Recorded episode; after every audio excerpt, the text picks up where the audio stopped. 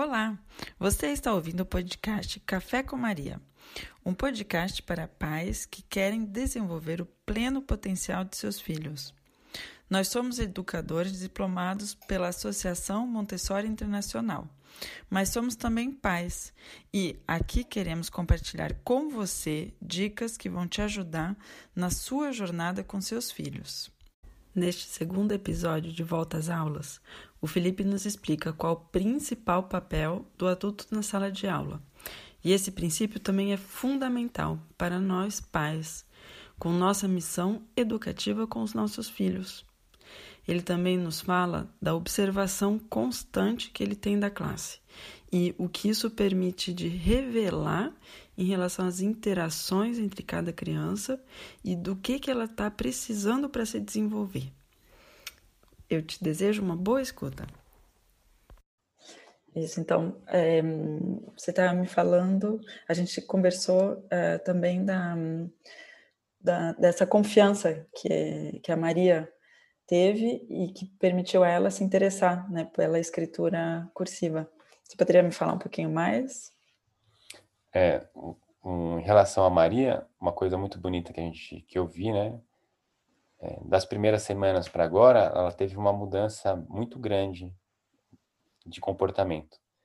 E a Maria, diferente assim até de outras crianças, comigo, ela sempre fazia questão assim de parar, né, tanto no, no, no portão da escola ou mesmo dentro, quando ela entrava dentro da sala de aula, ela parava do meu lado, para, né, todo dia, para do, do meu lado e ela espera um bom dia. Uhum. Bom dia, Maria, tudo bem? Ela fala, bom dia, Felipe. Uhum. Está tudo ótimo, obrigada. e aí depois ela continua, continua a fazer, ir para onde ela estava indo, fazer o que estava fazendo. Uhum. E eu vejo assim como é importante, né, ter essa confiança. Então, uhum. a criança se sentir confiante é, parte também da confiança que ela tem no adulto. Uhum.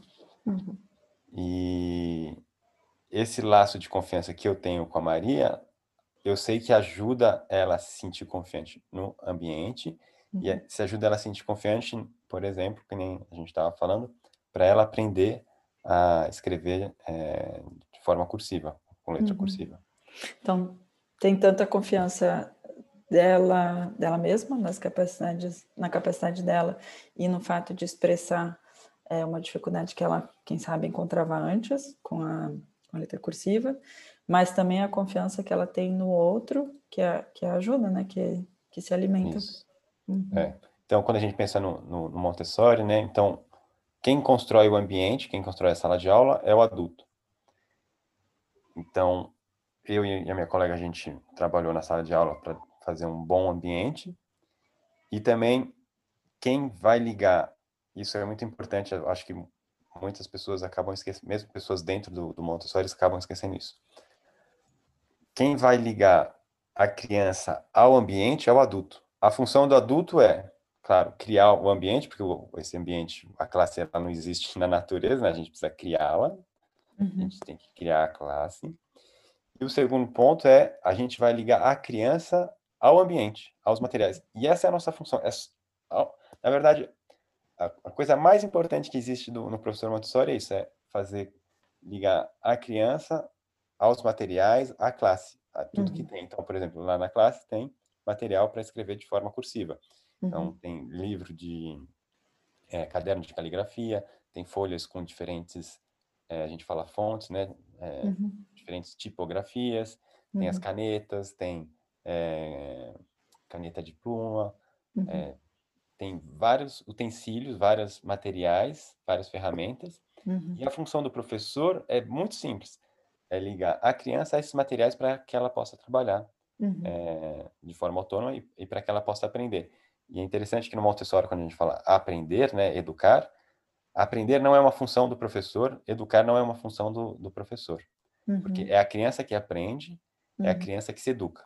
Uhum. Então, eu como professor, eu estou lá para mostrar né, como a, a classe funciona, para mostrar como os materiais funcionam, e a, a criança, né, dentro desse ambiente adequado, dentro dessa confiança que ela está construindo, uhum. ela vai aprender usando os, as diversas ferramentas que tem no ambiente. Hum. Ah, e você pode me falar outra vez? A gente já conversou sobre isso, Uh, como saber, vamos supor, como adulto, você prepara o ambiente e depois você faz a conexão entre a criança e o ambiente. Como saber se essa conexão está dando certo? Através da observação e através Isso. do quê? É, uma função muito grande, né, muito importante do professor é observar. Então a gente liga a criança ao, aos materiais, né, ao, ao ambiente, a gente é esse elo. E para a gente trabalhar, a gente precisa observar. Uhum. E então é através da observação que a gente vai conseguir é, ter ideias, né, ter a gente pode falar, né, até é, ter alternativas, possibilidades do que, que a gente pode fazer com a criança. Uhum. Então, observando, de repente, o que, quais são os interesses da criança, mesmo conversando com ela e observando ela na sala de aula, eu posso ver, ah, ela está interessada por caligrafia, ela está interessada por biologia, ela ela está desenhando esse tipo de coisa, ou ela está pegando livros relacionados a isso. Uhum. Ou é, ela está vagando pela classe e não está usando nenhum material. É através uhum. da observação que a gente vai ter é, possibilidades de é, ou ideias para a gente guiar a criança. Uhum. E sem, se a gente não observa, por exemplo, se a gente está numa sala de aula e, e se tem um professor que toda hora está trabalhando com a criança, fazendo apresentações, né, dando as lições, mostrando o que faz, e o professor não observa, ele, o professor ele, ele perde é, muita informação que uhum. são úteis para trabalhar com a criança. Uhum. Então, até com, com, a minha colega de trabalho, ela, ela faz muita apresentação, né? Ela faz apresentação o, o dia inteiro. Eu faço um pouco menos de, de apresentação e observo mais. Uhum. Então, se tem um professor que trabalha o dia inteiro fazendo apresentação, isso às vezes acontece numa sala de aula Montessori, e de repente tem um barulho do lado dele que tem duas crianças lá discutindo. Talvez ele vai olhar e vai achar que aquilo é um conflito e vai falar: ah, uhum. ah, vocês dois podem parar de, de falar alto e, e pode se separar. Uhum. E talvez a situação ela seja algo pontual. Se eu estou observando, eu consigo saber, não, realmente é um conflito que é, precisa de uma intervenção. Se eu estou observando, posso saber, não, eles estão discutindo alguma coisa, mas eu sei que é momentâneo, porque eles estavam trabalhando bem, eles discutiram, estavam trabalhando, discutiram e eles vão se resolver eu não preciso é, é, intervenir. Uhum. E uhum. É através da observação que a gente consegue ter essa leitura do que, que a criança precisa. Uhum.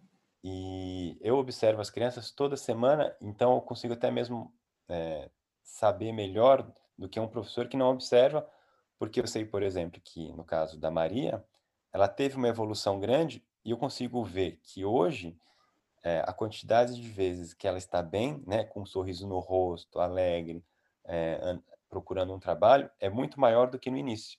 Tá. E eu só posso dizer isso porque eu observei. Uhum. Porque eu anotei, né, no meu livro, de, no meu caderno de observações, eu consigo é, ir lá na, nas minhas observações e ver como que era a classe, como que era determinada criança no início do ano letivo e como que ela está agora, que é no meio do ano letivo. Uhum. Então não é só o que eu acho ou o que eu sinto, é, são os fatos daquilo que, que eu observei. Tá. Então você observa tanto as crianças com o ambiente, com o material, como um, a relação entre elas. Sim. Então, quando a gente vai observar, a gente sempre põe um objetivo, né? Uhum.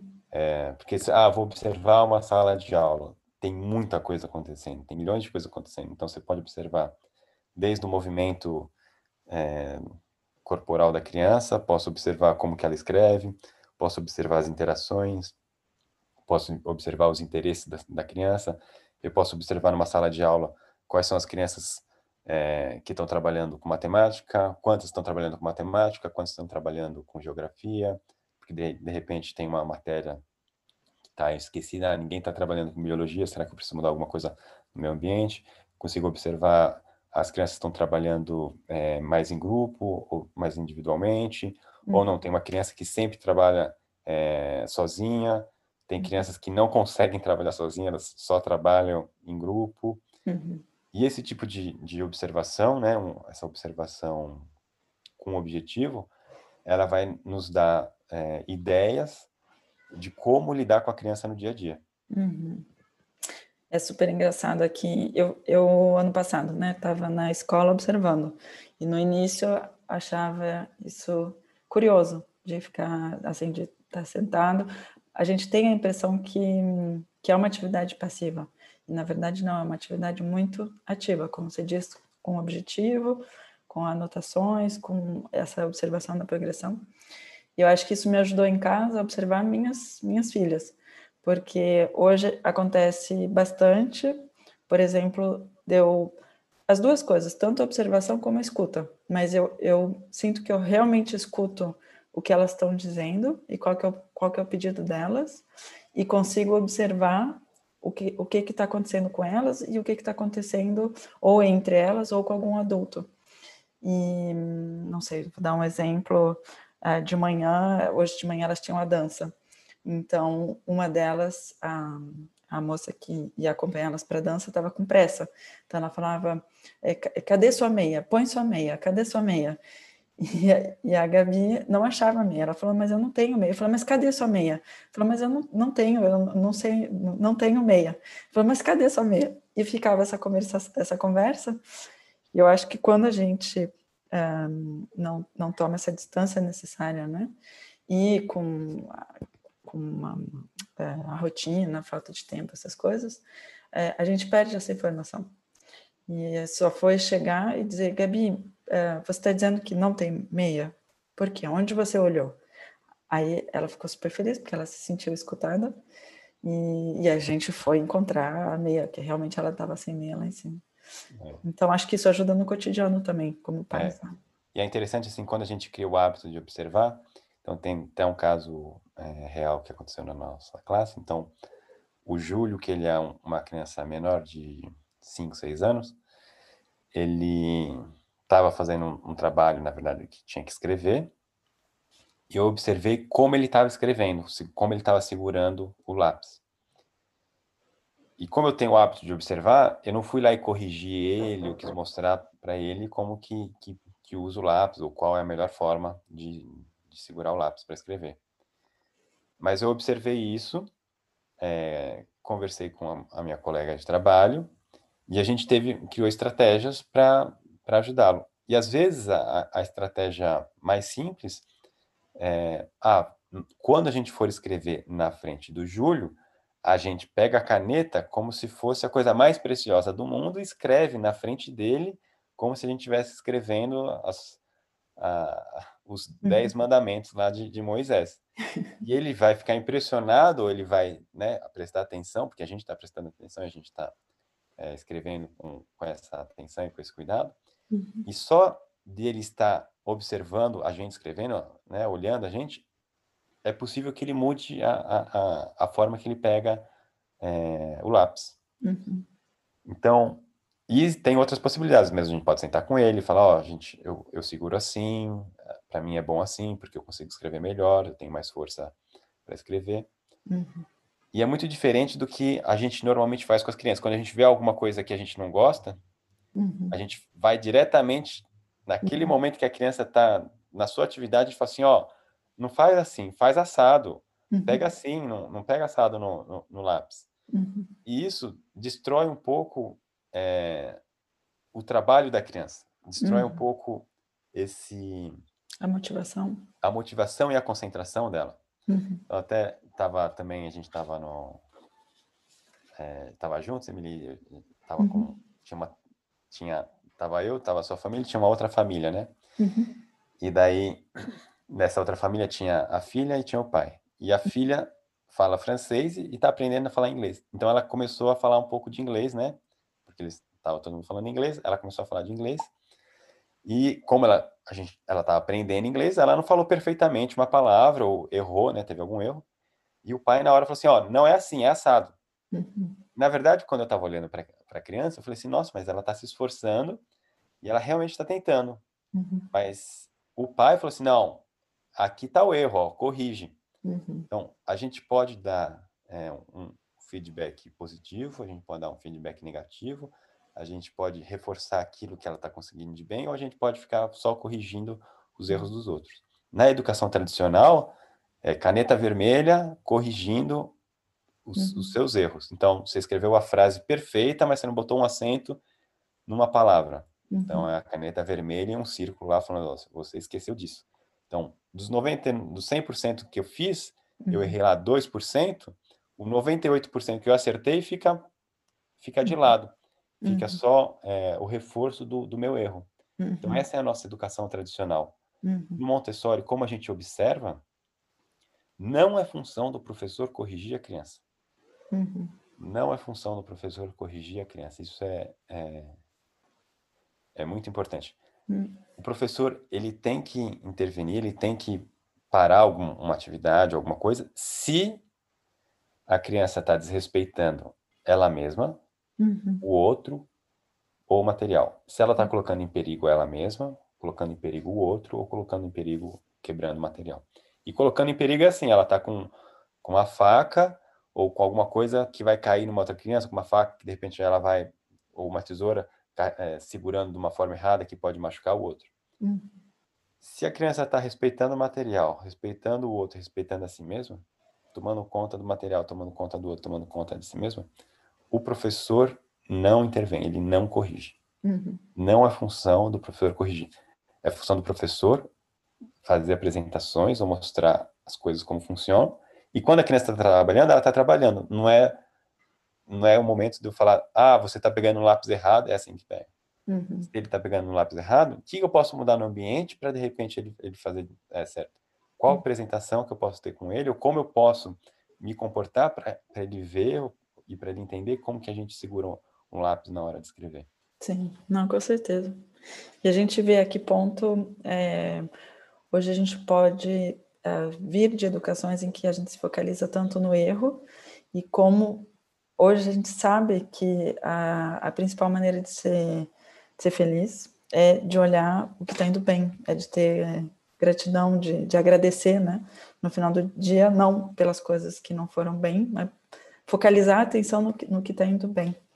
O que eu pensei em, uh, em, casa também que a gente que a gente aplica é aqui em casa paramos de as críticas, né?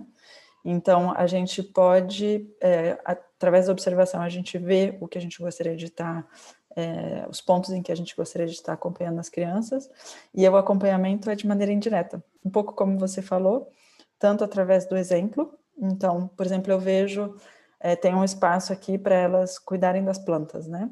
Então, tem um regador e no início, quando eu coloquei, ele era um pouco grande. Então, a cada vez que a Isabela colocava água, caía água no chão. E aí, a, a primeira, o primeiro reflexo seria de falar para ela é, que não é para deixar cair água no chão. Mas o que a gente fez foi, observamos que o regador por aí não estava adaptado, é, peguei outro, um pouco menor, e mostrei para ela de maneira bem, é, bem calma, assim, é, como um ritmo mais lento do que eu faria de é, costume. bem metódico, né? Exato, bem metódico e, e sem chamar a atenção dela com outras coisas. Então, eu praticamente não falava, mas através do exemplo, é, eu mostrei para ela como fazer e hoje ela faz perfeitamente.